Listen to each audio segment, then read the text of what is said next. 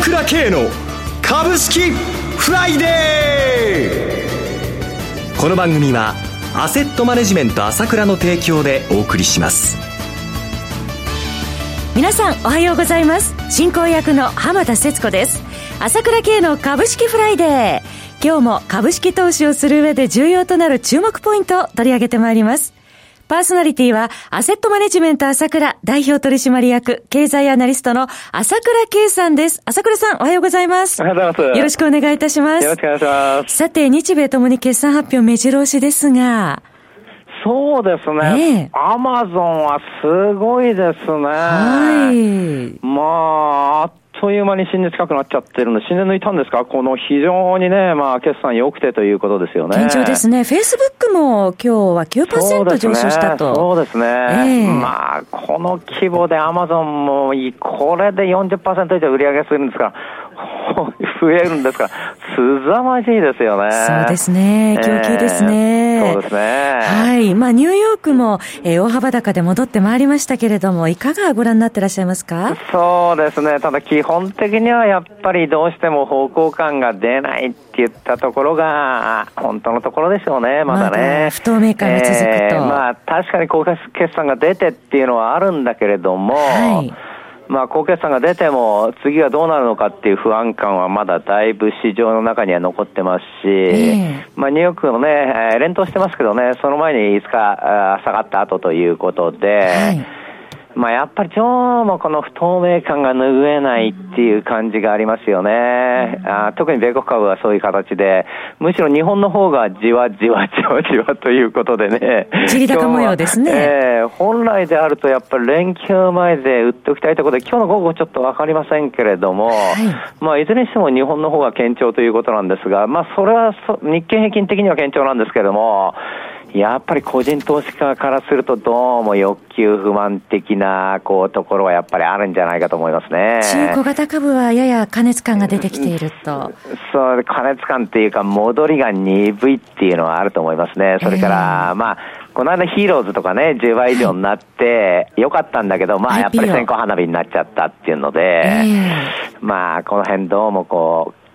いわゆるこう、盛り上がりのムードがね、いまいちという感じかもしれませんね、まだね。そうですね。はい、えー、後ほど詳しくご見解を伺ってまいりたいと思いますが、さて、朝倉さん、相場もいよいよ、えー、ゴールデンウィーク突入ということなんですが、朝倉さんとしては、この連休より一層気を引き締めていかなくてはいけないという見方をされているということですね。そうですね、はい、やっぱり例年いつもこういう時には動いちゃうんですけれども、えー、今のところ平穏なんですけれども、やっぱりまだまだこの状態ですからね、はい、やっぱり気を引き締めてい、えー、かないとっていう、まあ、投資家自身もそういうふうに思ってるケースが多いと思いますよね。えー、えー、まあ、あの、海外でもゴールデンウィークの間には主要な経済指標目白押しですし、あの、投資家の皆さんは連休の谷間も連休明けも、朝倉さんのお話伺いたいと思ってる方多くいらっしゃるのではないでしょうか。そうですね。何しろ、この際どいとこで毎日のニュースが重要ですからね。はい、大きく動きます。そうなんですよ。だからモーニングニュース最初の1ヶ月30回は無料ですからね。えー本当にぜひね、もうこの、一番いいといいです、いつも言いますんで、聞いてもらいたいですよね。際どいし、とにかくやっぱり私としては、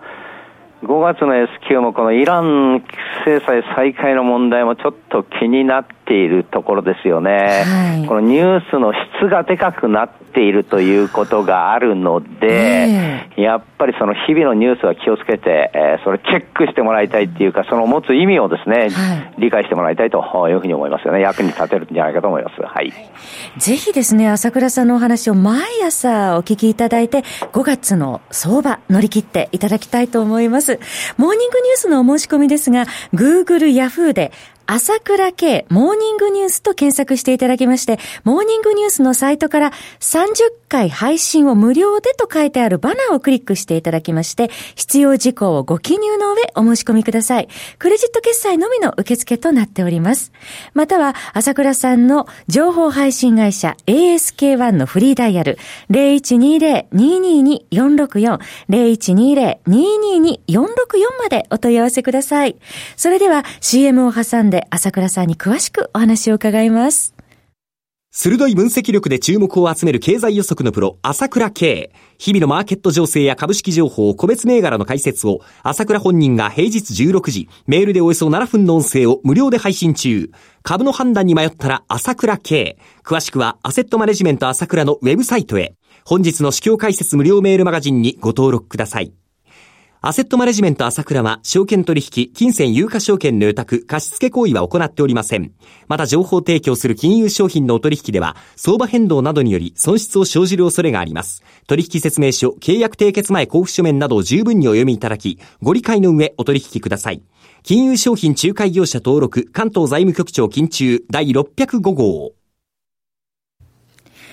さて CM の前に朝倉さん、日々のニュースで相場が大きく動く時期とおっしゃってましたけれども、まあ今日は南北首脳会談も控えておりますが、えー、このところ日々の政局の動きについても、えー、かなり影響を与えているのではないでしょうか、マーケットに。そうですね。えー、まあ今日も南北首脳会談はありますし、はい、それから日銀の政策会合もありまして、EC もね、ECB の政策会合もありましたけどもね、はいまあ、この朝鮮半島の問題は、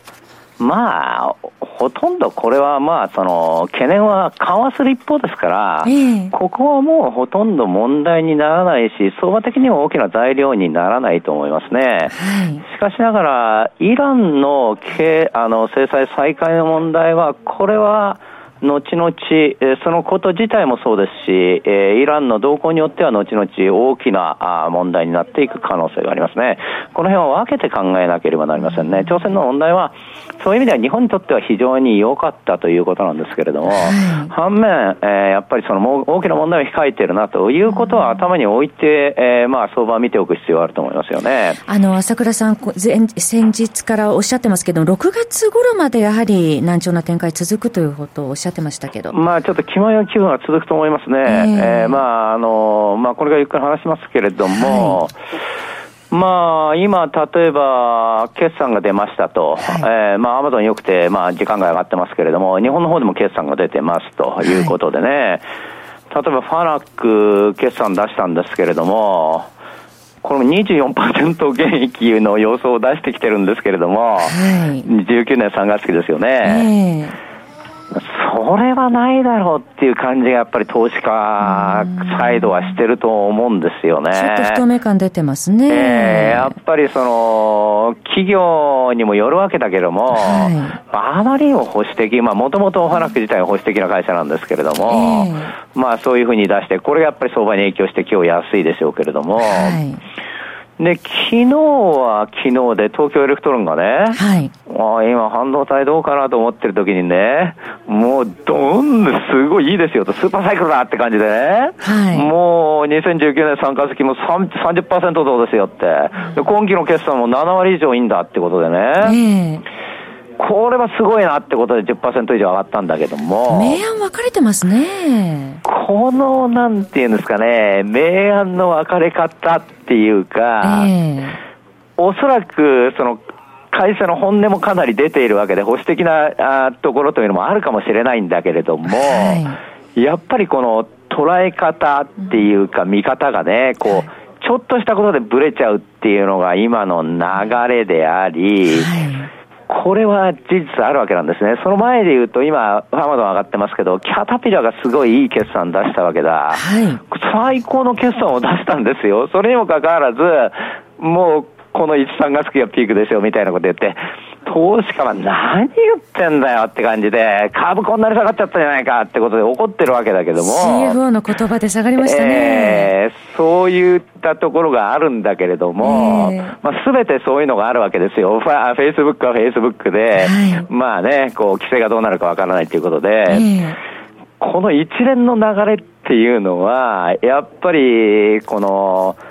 政治リスクっていうのがあんまりにもでかすぎちゃう話なんですよね。この上下の触れの背景というのは。例えばパナックでも中国市場のことですから、はい、かなり保守的にその貿易摩擦の問題をこう加味して、構想こういうふうにしてるわけなんですよね。はい、で、現在、そのアメリカが、その ZT とに、このアメリカ、あの ZT に激しい規制を加えて、もうのデッド TE がどうなるかわからないような状況になってきて、ファーウェイですね、通信機器に関してはかなり強い、その、まあ、規制っていうか制裁を与えるんですけれども、はい。この辺も少しこの貿易摩擦の問題を超えたね、もう中国叩きということが背景にあるわけですよね。どうしてもこの辺のブレが大きすぎちゃって、見えきれないところがあるっていうか、そのニュースがでかすぎちゃうという部分があるわけなんですよね。はいで、えー、これが不透明感ということで、アメリカの株をこう、少しこう、不透明にしてるんですけども、反面日本の株は、外国人がものすごく売ったじゃないですか。はい。まあ、9兆円って、先ほども5兆円以上売ったじゃないですか。はい。だから、今度は不透明感なんで、結構この買い戻しが断続的に続いてるわけですよね。ヘッジファンドの売りに対する買い戻しですね。そうですね。ねカラール比率45%以上言ってたのが40%割れてきてるので、はい、このことが明らかに起きてる、きてるので、えー、で、私も前から言ってますけれども、日本は先進国の中で一番株が上がっていいわけなんですね。なぜかっていうと、日銀がずっと買ってて、玉がどんどんどんどん薄くなってるからなんですよね。だから、ヘッジファンドが9兆円、まあ、ヘッジファンドが全部売ったわけじゃないけども、売ってちょっと買い戻しただけで、堅調な相場が今度はついて、不透明だからなんですね、買い戻しが出てるからなんですね。うん、この買い戻し、どのくらいまで続きますでしょうか？で、この買い戻しが5兆円全部売った、先ほど言ったやつを全部買い戻すんだったら、新年抜くわけなんだけども、はい、まあそういう動きになって、じわじわじわじわなんだけども、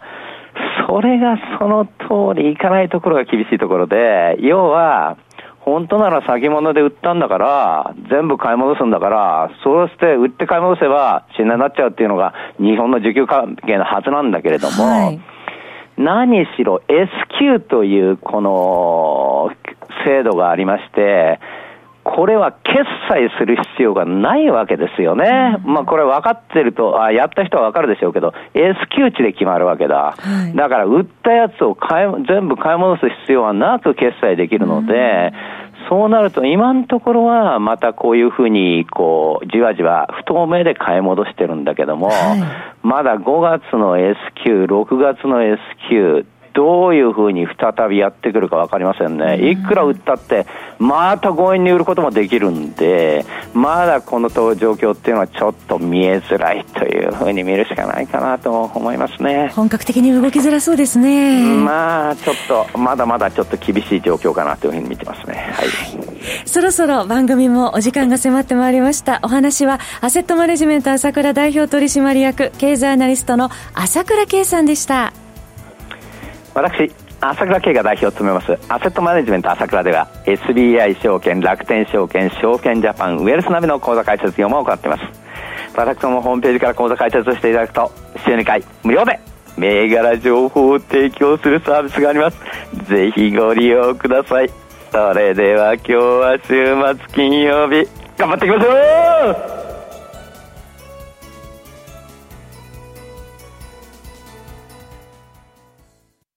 この番組はアセットマネジメント朝倉の提供でお送りしました。